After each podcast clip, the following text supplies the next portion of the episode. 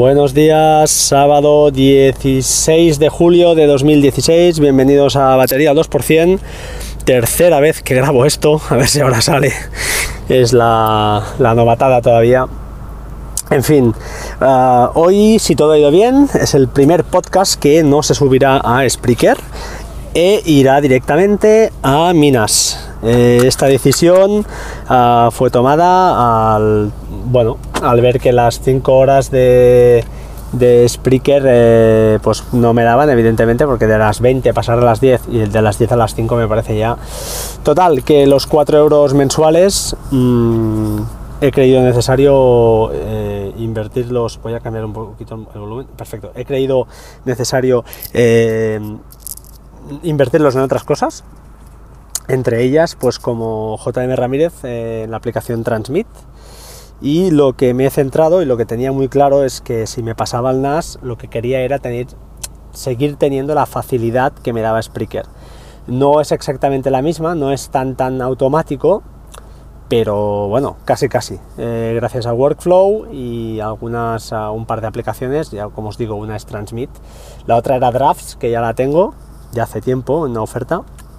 Y entonces, bueno, el procedimiento es similar al que, al que supongo que hace bastante gente. Es grabar en Jog, exportar a el MP3 eh, mediante un workflow, renombrarlo y subirlo a Minas, a la carpeta correspondiente. Y ah, ya solo nos falta por la parte de draft eh, generar los comentarios y a través de un workflow también publicarlo en, eh, en WordPress, en la página web. De esta manera eh, esto también alimenta a su vez al feed, con lo cual pues eh, la gente que entre por la página web, que ya os digo que es www.bateria2%.com, podrá escuchar el podcast desde las entradas y acceder a los links o los que uséis podcatchers pues sin problema en los comentarios y veréis eh, los links exactamente igual, de hecho son las mismas entradas y el audio sin problema. Eh, bueno, aparte de este rollo que solo afecta a la gente un poquito que, graba o que intenta grabar como yo, eh, ahora ganó, pues eso, eh, un servicio más en Minas, que ya no son pocos. Me encanta, me encanta aprovechar una, herramienta no a su máximo, seguro que me dejo cosas, pero sí que mm, estoy satisfecho con el uso que le estoy dando. Estoy muy, muy contento con la compra del NAS. Sé que hay guerrillas por ahí de gente que no es necesario, que tal. Evidentemente no es necesario para tener una vida 2.0 y ser feliz no es necesario un NAS. Pero que si te gusta cacharrear, si te gusta pues eh, montarte tus historias, es un lujazo porque te permite de una manera relativamente fácil eh, configurar eh, servicios y, la verdad es que no son complicados ponerlos a, ponerlos a andar. bueno, muy contento. El motivo de grabar hoy no solo era este rollo, sino que era sobre todo hablar de Parallels. Parallels, para el que no lo sepa, es una aplicación de virtualización de sistemas operativos y estoy muy muy contento con ella a nivel de usuario. Hace ya un par de años que, la tengo. La compré de buen inicio porque, bueno, como os digo, eh, tengo que hacer desarrollos en .NET eh, bastante a menudo o a veces y mm, pues bueno, quería una interfaz eh, de, virtual, un sistema operativo virtualizado en mi MacBook Pro eh, que bueno, mm, que me fuera bien.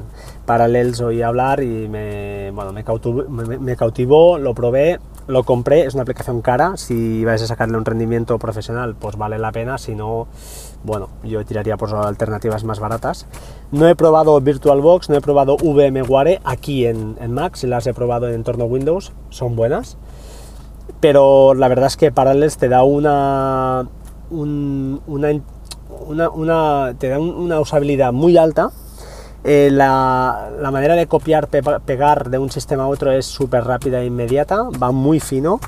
Eh, estoy muy contento, ya os digo, a nivel de usuario muy contento.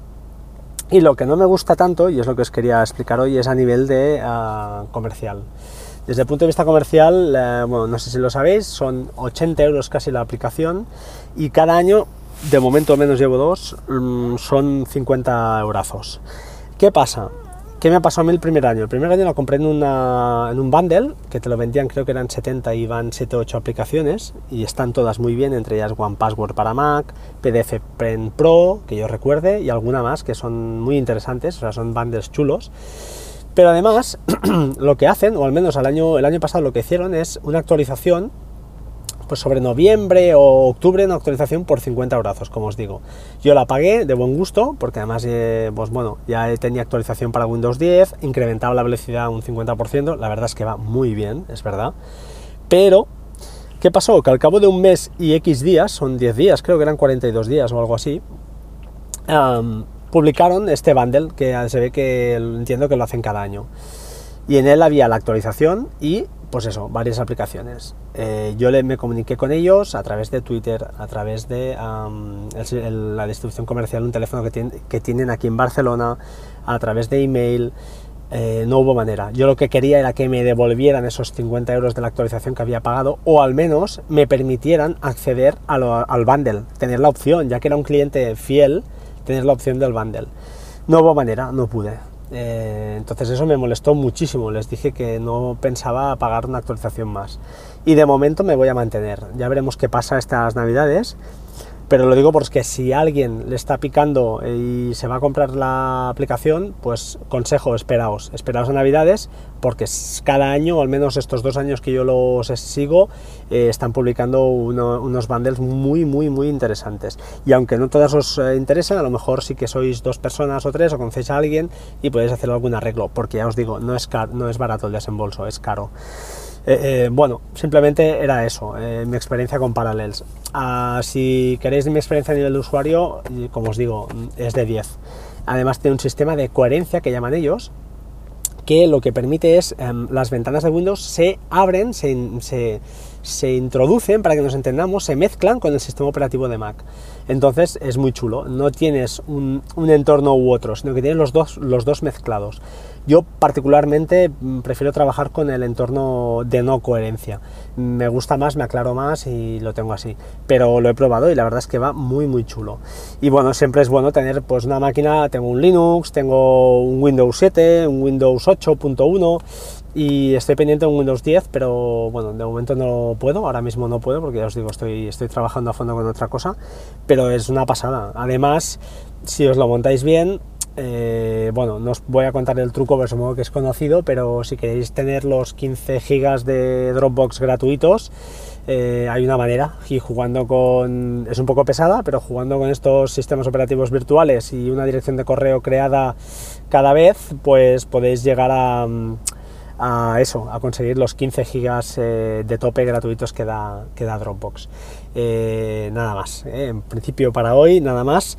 Deciros métodos de contacto, arroba batería 2% en Twitter, batería 2 2% arroba gmail.com el correo y la página web batería, perdón, www.batería2%.com.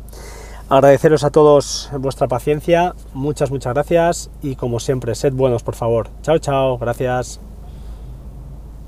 Ups, a ver si puedo pausarlo.